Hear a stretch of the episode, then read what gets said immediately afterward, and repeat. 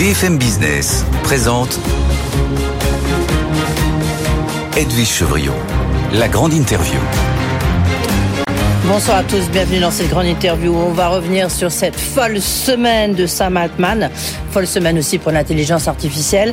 Et puis on se posera la question à savoir est-ce qu'on peut euh, rattraper le retard français, notamment des entreprises? On en parle avec Jean Catan, qui est secrétaire général du Conseil national du numérique. Bonsoir Jean Catan. Bonsoir. Merci beaucoup d'être avec nous. Première question, euh, comme ça, parce qu'on a vu QTI, on a vu le grand show euh, de Xavier Niel, comme il aime le faire à la station F, avec Rodolphe Sadé, Eric Schmidt.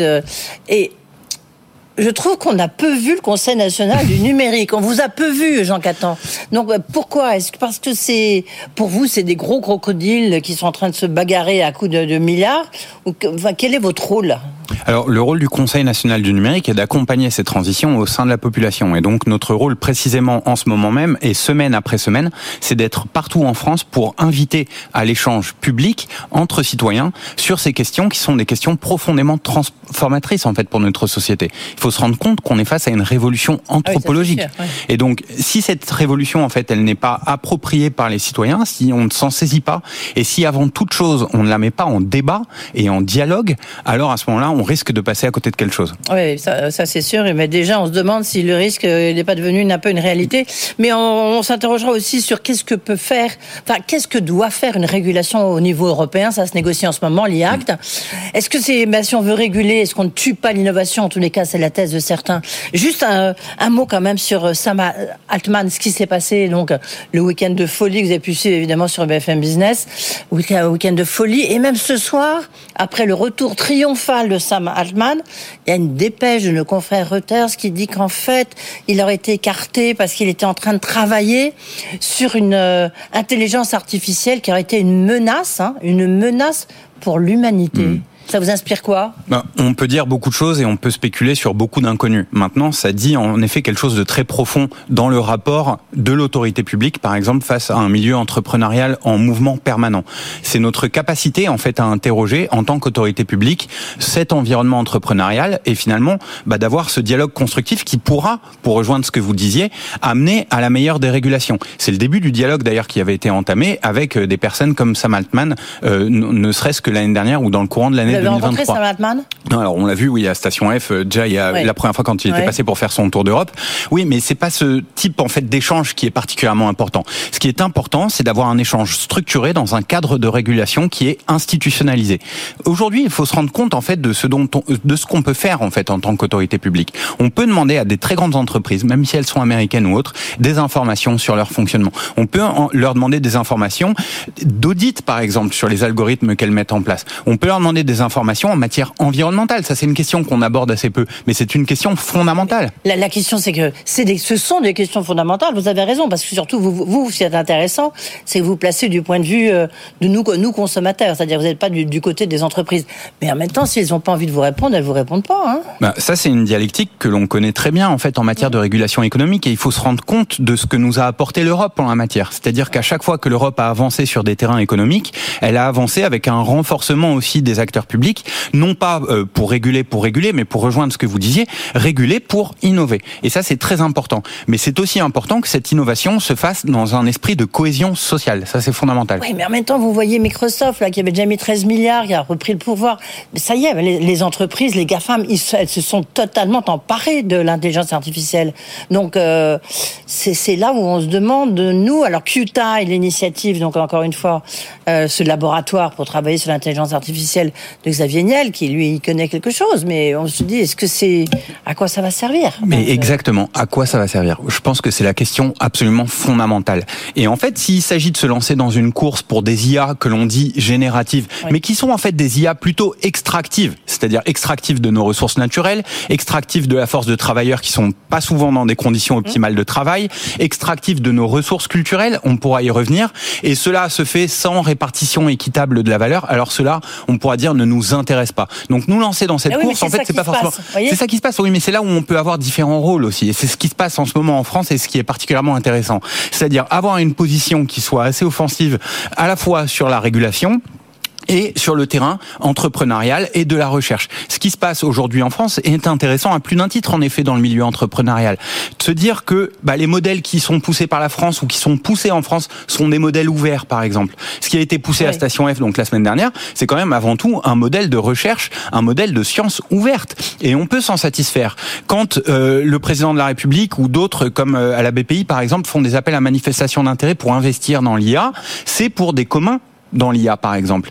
Donc on peut aussi infléchir sur le cours de l'IA en impulsant une certaine politique entrepreneuriale. Et ça c'est fondamental. Et peut-être que là, du coup, on va se mettre en fait sur la bonne course, sur la bonne course et que tout ce qui est de l'ordre de l'IA extractive qui peut avoir des effets potentiellement très négatifs en fait sur la société, eh bien là, on peut avoir une force régulatoire tout aussi offensive.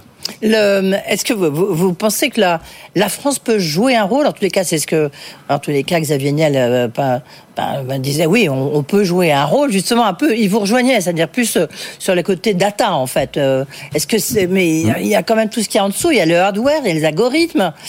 À fait. On, il, est dispensé, non Il y a de très nombreuses couches en fait de problématiques et il faut bien distinguer en fait chaque couche de problématique. La couche data, donc la couche données, est fondamentale. Et c'est même pas à vrai dire la couche qui est adressée aujourd'hui tellement par euh, Xavier Niel. C'est encore un autre sujet.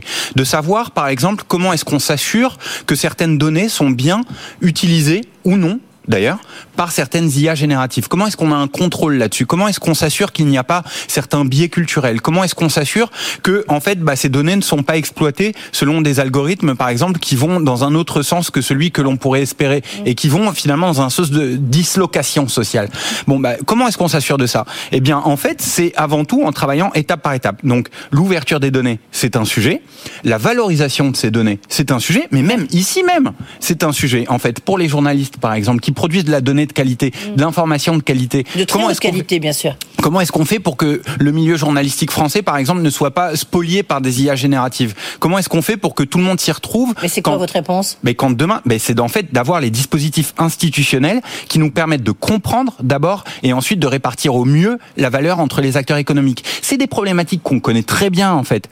Aujourd'hui, quand on pose la question de la relation de la presse à Google, par exemple, bon bah on a résolu la question d'une certaine manière. De l'autre part, se pose la question de la répartition de la valeur entre les opérateurs télécoms et les GAFA. Mm. D'autre part, se pose la question de la répartition de la valeur entre les annonceurs et les réseaux sociaux. Aujourd'hui, se pose la question de la répartition de la valeur entre les réseaux sociaux et les IA génératives. Eh bien, mettons en place un cadre holistique qui nous permet de remédier à chacun de ces problèmes qui aujourd'hui se posent dans des relations bilatérales et donc c'est David contre Goliath à tous les coups. Et comment est-ce qu'on s'assure finalement qu'il y a une certaine justice dans la répartition de la valeur? Qu'est-ce que vous répondez à ceux qui disent euh euh, parce que les mots justice, c'est vrai que c'est c'est pas c'est enfin on c'est pas un mot qu'on entend souvent dans dans dans, dans cette sphère-là, dans la tech. et, pourtant, il, le, il le faut, il le faut. Sinon, il n'y a pas de pérennité en fait de la technologie. Juste, j'ai pas, euh, euh, je vous ai pas suffisamment interrogé, interpellé, on va dire. Non, est-ce que pour vous l'intelligence artificielle, vous qui connaissez très bien le sujet, est-ce que c'est un danger pour, ça peut être un danger pour l'humanité? L'intelligence artificielle en tant que telle, je ne crois pas ça mais je peux me tromper et voilà, je ne suis pas dans la tête des plus grands chercheurs aujourd'hui qui existent sur le sujet. Je n'ai pas la vision nécessaire que peut-être d'autres ont. Par contre, il y a un risque absolument fondamental, c'est un risque de dislocation sociale. Ça, c'est fondamental. Pourquoi ben, Moi, j'ai envie de dire de dislocation peut-être de, de, Français, d'Europe d'Europe, euh, vis-à-vis de, de mondes qui s'appellent, qui sont chinois ou anglo-saxons, quoi. Non, mais c'est-à-dire qu'en fait, si vous voulez, euh, une IA générative donnée peut être exploitée, euh, par exemple, pour générer des textes, et on peut s'en satisfaire si, par exemple, on est dans une culture de la production à outrance et que, bon, bah, en fait, on est soumis à un rythme et qu'on a très peu finalement de disposition à notre à notre main euh, pour bah, voilà s'en abstraire un petit peu, prendre du recul et finalement questionner la machine. Donc si on se retrouve nous objet d'une IA générative et en fait que l'on se retrouve un petit peu comme Charlie Chaplin euh, dans les temps modernes, hein, vous savez c'est une image voilà qu'on pourra euh, toujours employer, qu'on a employé d'ailleurs récemment dans un rapport du Conseil national du numérique sur les relations au travail hein, au numérique. Donc si c'est pour se retrouver là-dedans, alors on va se retrouver avec les mêmes principes en fait qui ont guidé l'industrialisation de la France avec une séparation euh, des couches euh, sociales entre elles et finalement bah voilà une situation euh, d'inéquité absolument flagrante. Si demain on est par contre dans une situation où tous on est en capacité en fait de contribuer à la ressource collective. Alors à ce moment-là, c'est peut-être autre chose. Si on est, Mais dans est-ce que c'est possible Est-ce que c'est faisable? Parce que là, on applaudit tous à ce que vous dites, euh, Jean Catan. Mais euh, en même temps, on se dit c'est un petit peu utopique, philosophique, universitaire. Vous voyez, est-ce que c'est est-ce que c'est le business? Est-ce que le business correspond Enfin, a envie de correspondre avec ce que vous dites? Mais bien sûr, parce qu'en fait, le business, il y a tout intérêt. C'est-à-dire que demain, si le business ne met pas en commun les données et ne s'assure pas en fait d'être en contrôle de cet interfaçage des temps modernes, pour le coup, alors il y a un très grand danger. Mais je peux vous prendre des exemples très très concrets. C'est-à-dire par exemple aujourd'hui, vous avez une IA générative potentielle avec euh, donc euh, ChatGPT qui vous permet générative, hein, on va rappeler, hein, c'est donc ça, c'est des données que vous donnez, euh, que vous mettez à la limite dans un algorithme et qui, qui ressort, donc, qui ressort cette intelligence artificielle. Donc si vous voulez, aujourd'hui vous avez ChatGPT qui vous permet de configurer, et d'ailleurs c'est ce qui a précédé le renvoi et tout ce qui s'est passé chez OpenAI avec Sam Altman.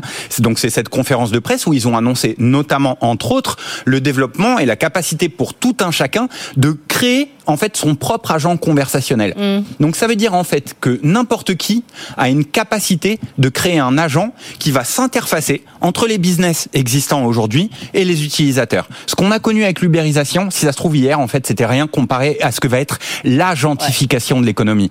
Donc si les entreprises aujourd'hui ne mettent pas les conditions nécessaires pour créer des poules de données, par exemple, et ne le font pas elles, et ne sont pas en maîtrise de ça, alors à ce moment-là, il y a un très gros risque en effet pour les business. Mais ce qui est intéressant, c'est qu'il y a un risque pour Monoprix, il y a un risque pour Franprix, il y a un risque pour Carrefour, il y a un risque aussi pour Amazon. C'est-à-dire, il faut envisager l'hypothèse que potentiellement demain, les plus grands se font ubériser eux-mêmes. Donc, comment est-ce qu'on s'assure en fait que ce n'est pas toujours le plus grand requin qui va euh, se nourrir en fait du petit poisson? Comment est-ce qu'on n'est pas dans ce capitalisme complètement destructeur? Eh bien, il y a une capacité de l'État à organiser la mise en partage des données, à créer un cadre, comme je le disais tout à l'heure, de répartition de la valeur entre les acteurs économiques. C'est une condition en réalité de survie de notre tissu économique. Et c'est comme ça que, à votre avis, vous voyez ce qui est en train de, de faire l'Europe, donc avec son fameux euh, Acte. Donc c'est réguler l'intelligence artificielle, mais mieux l'encadrer. Mais après, encore une fois, certains disent, mais oui, mais c'est ce qui va tuer euh, l'innovation en France. Alors, malheureusement, en fait, la régulation qui est sur la table n'aborde pas tellement les problèmes que je viens d'évoquer. Donc, voilà. Donc, hein. il faut bien se dire en fait que quand on régule, bah en fait, on peut aussi euh, voilà réguler d'une manière et puis réguler d'une autre manière. Ok? Donc aujourd'hui, l'approche qui a été adoptée, c'est une régulation par les risques. C'est en gros la régulation qui se développe un petit peu partout. Quand on regarde le US Presidential Decree euh, ou les déclarations américaines, pardon, excusez-moi, ou euh, la déclaration d'Hiroshima ou la déclaration qui a fait suite au grand sommet qui a eu à Londres, etc. Sur ces questions-là c'est une politique qui est gouvernée en fait par la gestion du risque. Et c'est très important. Mais ça ne résout absolument pas tous les problèmes. Il y a une autre politique à créer, qui est une politique de valorisation en réalité de la donnée dont disposent notamment les entreprises. Et ça, il faut absolument le mettre sur la table en fait. C'est la question de la répartition de la valeur. Sinon, ça va être David contre Goliath. Et David dans cette histoire peut très bien être nos plus grands fleurons industriels français. Donc attention, là c'est pas du tout de l'utopie, c'est faire en sorte que la prochaine vague en fait d'intermédiation soit fructueuse pour tous et ne se traduise pas en une lutte du plus grand contre le plus petit. Qu'est-ce que vous pouvez dire aux entreprises françaises, certaines qui, vous écoutent, même beaucoup vous écoutent? On, voit, il y a une je crois c'est Microsoft hein, qui a révélé ça, qui disait que les entreprises américaines, il y a à peu près 72%, 70-72% environ, qui utilisaient l'intelligence artificielle. Au niveau européen, c'était euh, à peu près 60. Et en France, c'est 40, euh, 42%, moins d'une sur deux. Euh, comment vous expliquez ce, ben, ce retard? Alors, un retard, ça, ça dépend, hein, parce que des fois il y a des usages aussi qui sont plutôt des usages qui nous mettent en retard sur nos missions d'intérêt général. C'est-à-dire que quand on use d'une IA qui est complètement biaisée dans le domaine de la justice, euh, bon, on peut se satisfaire de ne pas en faire usage aussi. Donc c'est à ça qu'il faut faire très attention. Vous avez réponse à tout, hein, mais, non, mais, mais, non, mais je veux dire, il faut savoir sur quelle course est-ce qu'on se lance en fait, mm. et le sens que l'on donne à nos politiques, hein, et de se garder en ligne de mire en fait l'intérêt général. D'accord? C'est vraiment ça qu'il nous faut garder à l'esprit. Maintenant, s'il s'agit de déployer des intelligences artificielles qui sont respectueuses de l'environnement, qui sont respectueuses des travailleurs, qui sont en fait des, des moyens aussi de recréer en fait du sens au travail. C'est ça peut-être qui est intéressant à se saisir, c'est de se saisir de, de l'IA comme un moment Hein, dans ces moments où on se discute la question du sens au travail, bah voilà, bah on va mettre l'IA au travail et on va se dire voilà, maintenant il y a cet objet là et en fait on va s'en servir comme un objet de médiation en fait pour se dire un peu les uns les autres comment est-ce qu'on se voit dans l'entreprise demain? Le problème est en conclusion parce que le temps passe vite, c'est que finalement ça va quand même détruire énormément de jobs qui vont plus exister. Si ça se trouve mon job n'existera plus. On n'en est pas sûr du tout. On n'en est pas sûr du bah, tout. C'est un peu logique hein, quand on regarde de près à quoi sert l'intelligence artificielle. Alors il y a d'autres risques. D'avocat, métier de. Non mais il y a d'autres risques qui sont bien plus tangibles et qui se sont euh, déjà réalisés dans le passé. Et c'est ça qu'on a surtout mis en valeur euh, si on se pose la question à quoi sert le Conseil national du numérique dans cette histoire, mmh. c'est mettre en valeur le produit de la recherche française justement sur ces questions-là. Il y a un chercheur qui s'appelle Juan Sébastien Carbonel qui a bien montré, qui a bien montré combien est-ce que la numérisation pouvait être un facteur d'intensification du travail, de contrôle des travailleurs et d'invisibilisation. Donc à ça, il faut nous faire attention. Hein mhm. et c'est pas forcément la disparition en fait qui peut être le plus grave. Et c'est là où il nous faut absolument discuter au sein des entreprises de comment est-ce qu'on va se saisir de ces outils pour s'assurer que tout le monde trouve un sens dans son emploi demain. Ouais. Très intéressant. Merci pour venir nous voir. Ben, merci, Jean Catan. Merci. Euh, secrétaire général donc, du Conseil national du numérique qui sert à quelque chose et on l'a bien compris avec votre démonstration.